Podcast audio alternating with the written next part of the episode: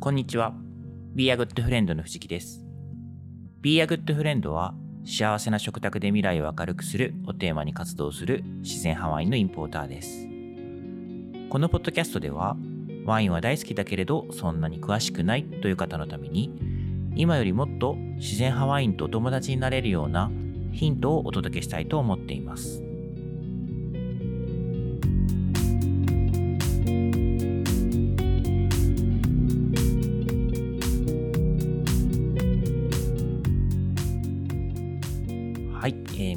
にちは、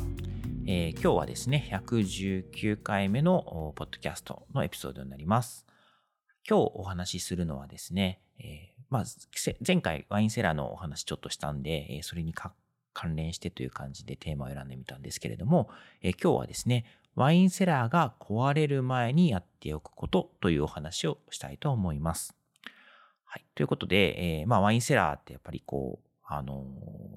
ワインを長期保管するために、熟成させるためにすごく重要な、まあ、道具ではあるんですけれども、えっと、これ前回もお話しした通りですね、やっぱりあの、壊れちゃうんですよね。あの、電気で動いているものなので、まあ、電化製品ということなので、もちろんですね、あの、天然セラーとか、地熱を使ったセラーとか、そういったものだと、あの、壊れないというか、あの、温度をずっとキープえー半永久的にできるっていう魅力があるんですけれども、まあ、現実的に、えー私たちがこう、まあ、お店だったり事業所だったり家庭だったりで、えーまあ、準備できるものっていうのは、えー壊れてしまうセラーであると。で、えーまあ、その壊れてしまうことを前提にですね、やっぱ準備をしておかなければいけないんじゃないかなっていうようなお話をしたいと思っています。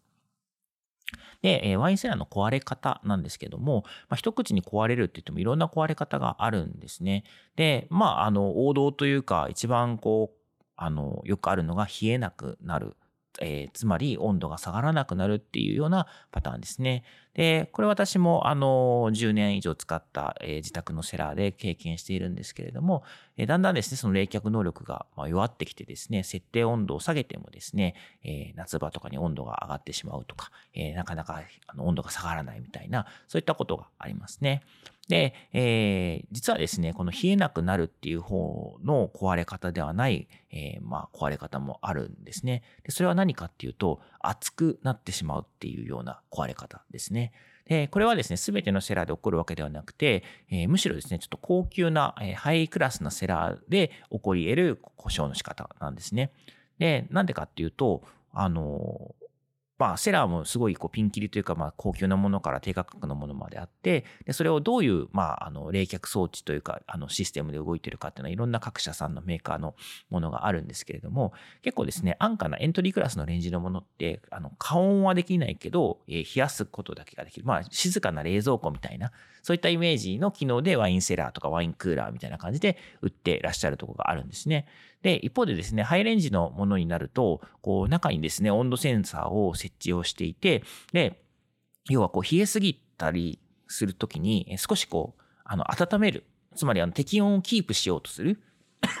あの、夏も冬もっていうような、そういった機能がついているものもありますと。で、このパターンの場合は、つまりですね、冷却だけではなくて、ある程度加温もできるっていうような感じですね。で、15度とか16度とか、こう設定した温度をこうキープしてくれるということですね。で、この加温ができるタイプだとですね、あの、まあ、その中の温度センサーみたいなものが、え壊れて暴走しちゃったりすると、こう、例えばですね、夏以外の涼しい季節、外気温としては、まあ、ワインとしては問題ないような季節でも、その加温する方向にですね、ちょっと暴走しちゃうと、え中のワインがですね、すごく熱くなってしまう、暖かくなってしまうみたいな、そういった壊れ方も稀にあるんですね。はい。まあ、結構ちょっとこれ怖いパターンですね。夏場が、あの、冷えなくて、あったかま、あの、あったかくなっちゃう、ワインがあったかくなっちゃうみたいなことは結構イメージできるんですけれども、こう涼しい季節にですね、久しぶりにワインセラー開けたらなんかすごい熱くなってたみたいな、そういったのがあるとちょっとショックが大きいので、ちょっと気をつけないといけないなって感じなんですけれども、はい。で、この故障なんですけれども、じゃあどうやって故障に気づくのっていうこと、まあどうやって気づけばいいのかってことが結構今日のメインテーマで重要なあのテーマかなと思います。で、まあ普段からですね、こう、毎日、えーその普段飲み用のワインみたいなものがそこに入っていて、えーしょっちゅうワインも飲んでいて、開け閉めしている。まあその時にあれ、なんか、おかしいな、あんまり冷えてないな、みたいなのとか、えー、そういうのがわかるみたいな、そういったケースも多いんですけど、あのー、たまにしかこう、まあ結構長期熟成用のワインだけを入れていて、たまにしかこう、そのセラーを見ないみたいな時だと、えー、壊れてるのに気づくのに遅くなっちゃうみたいなことがあるんですよね。はい。なので、まあ、あのおすすめとしてはですね、ワインセラーもずっと閉めっぱなしにするというよりかは、ある程度ですね、日々使うものを入れて様子を伺っておくっていう状態が、あいいんではないかなっていうふうに思っています。で、まあその時にですね、こう、あの、セラーの中に温度計みたいなものをついて、えー、温度表示がついているものもあるんですけど、まあ、それとは別にですね、あの、ちょっと手頃な温度計みたいなものを、こう、中に入れとくっていうのも、えー、パッと視認性があっていいんじゃないかなと思ったりしますと。で、えー、実はですね、我が家でも温度計をワインセラーの中に入れていますと。ただですね、まあ、この温度計入れたところで開け閉め、中見ないと気づかないですよねってなるんですけど、今はですね、結構面白いあの機能を持った温度計っていうのがあって、これはあの、えー、そう、あのワインセラーに温度計を設置しなきゃなと思った時に、ちょっと探して見つけたものがあって、それは何かっていうと、その温度計自体がえインターネットにつながる Wi-Fi に接続してくれる、えー、まあ温度計自体がというよりかは、温度計とその温度計ををあの Wi-Fi につなげるためのこうハブみたいな中継機みたいなのがあるんですけど、まあ、その2つを設置するとですね、その温度のデータをですね、こう、まあ、Wi-Fi 経由で、えー、アプリ、手元のアプリとかに送ってくれるみたいな、そういった機能がある温度計があるんですね、実は。はい。あの、なので、その温度計を設置して、えー、こう手元でですね、その温度データというかログみたいなものをこう見れるような状態にしていますと。で、さらにですね、その、えー、温度計っていうのは、こう設定をするとですね、こう何度を超えた時には、えー、通知を出すとか、何度を下回った時には通知を出すみたいな、そういうこう通知の設定もすることができるんですね。で、まあ、これを使うとですね、こう、例えばですね、ワインセラーなので18度を超えたら通知を出すようにするとか、えー、9度を切ったら通知を出すようにするみたいな風に設定をしておいてですね、あのまあ、壊れる予兆みたいなものをこう確認するというか、あの事前に察知するみたいなことができるというような感じですね。はい。で、これ、あの今 Wi-Fi って言ったんですけども、まあ、Amazon とかああいうこうオンラインサイトとかで調べると、いろんな、あの、なんかマイナーなブランドなんですけど、温度計売っていて、まあ、Bluetooth とかで直接スマホとまあ、接続してデータやり取りできるみたいなのもあるみたいなんですけど、多分ですね、その、私ちょっとそっち側使ったことないんでわかんないんですけども、まあ、ログとかは手元で確認できるんですけど、通知とかが来ないんじゃないかなと思っていて、えー、まあそういう意味ではですね、Wi-Fi で接続するタイプのものは、まあそういう環境が用意できるんであればですね、まあ自宅で常にまあインターネットつながっていて、Wi-Fi 飛んでいて、それと接続できるみたいな感じであれば、この Wi-Fi タイプの温度計の方がいいかなと思っていますと。はい。で、えー、まあ、それど、あの、どこのやつっていう話なんですけど、まあ、いろいろ、意外とですね、その Wi-Fi タイプっていうのは種類がなくて、私が家で使ってるのは、あの、スイッチボットというブランドの、えー、ものですね。で、スイッチボットはいろんな、こう、えー、温度計だけではなくて、いろんなもの、電電気がつくライトだったりとか、いろんなものを、あの、そういうちょっとスマート家電的なものを売っている、えー、ブランドなんですけども、まあ、その中の温度計を使って、えー、まあ、とある温度を超えた時とか、とある温度を下回った時に連絡が来る、通知が来るようにしていますと。はい。で、まあ、このお話で興味を持っていただいてですね、ワインセラーにこう、例えばスイッチボットとかを設置したりとか、まあ、Bluetooth の温度計を設置したりとかってされた時に、一点だけね、あのちょっとまあ、あんまりこう、神経質になりすぎない方がいいよっていうような注意みたいなのをしておこうかなと思うんですけれども、それは何かっていうとですね、ログを取ると、えー、結構びっくりするのが、あの、温度、ワインセラーの中であってもですね、この温度が結構上下するんですね。で、まあ、しかもですね、それはあの、一日の中での、こう、上下もあるんですけど、えー、季節によってですね、やっぱり夏は、あの、設定してる温度よりも、まあ、高くなる。まあ、設定温度までなかなかこう、冷やしきれてないみたいな、そういうケースも見えてきますと。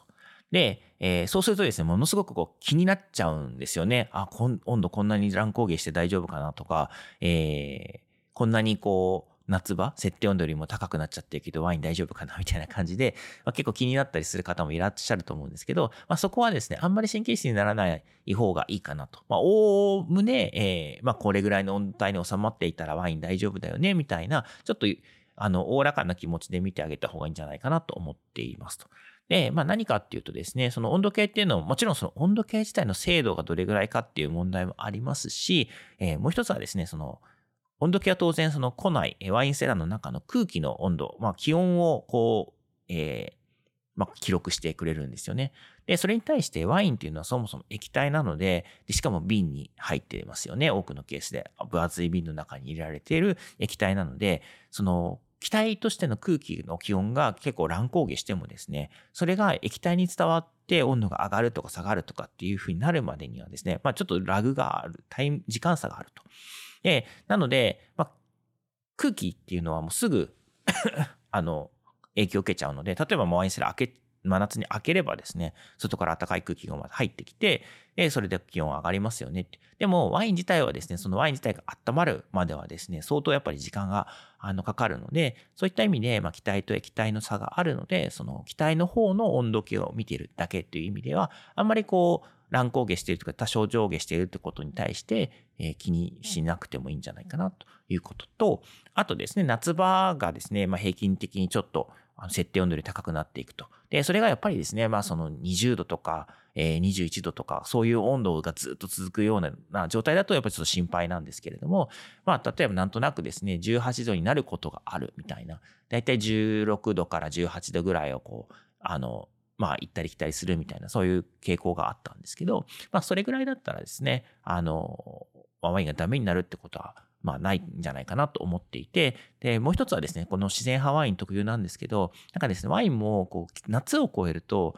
こう、姿が変わるというか、キャラクターが変わるような印象があって、で、あなんか季節感じてるんだなって思ってたんですけど、これはですね、もう本当に、あの、夏と冬で、やっぱり微妙にワインセラーの中の温度も、まあ、冬はより冷たく、夏はより暖かくみたいな感じで、そういったこう、あの、季節の変化を緩やかに感じてるんじゃないかなと思っていて、でそれがですね、あの、壊れるような高温にさらされなければですね、なんか、えワインが変化するきっかけになって結構ポジティブな印象を受けたりもするので、まあ、一応ですね、こうどれぐらいの温度帯に、えー、位置してるかなっていうのを確認しつつも、まあ、それがですね、18度に1回到達したから、あの、危ないとか、そういったことは、え、考えなくていいんじゃないかなっていうのが私の個人的な意見です。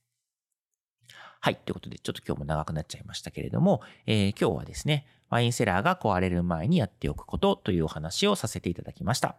えー、このポッドキャストを聞いた感想やコメント、ご質問などは、番組名、自然派ワインとお友達とハッシュタグをつけて、Twitter、Facebook、Instagram などでお寄せいただけるととても嬉しいです。いただいたご質問などはこの配信の中でお答えしていきたいと思っています。今日も最後までありがとうございました。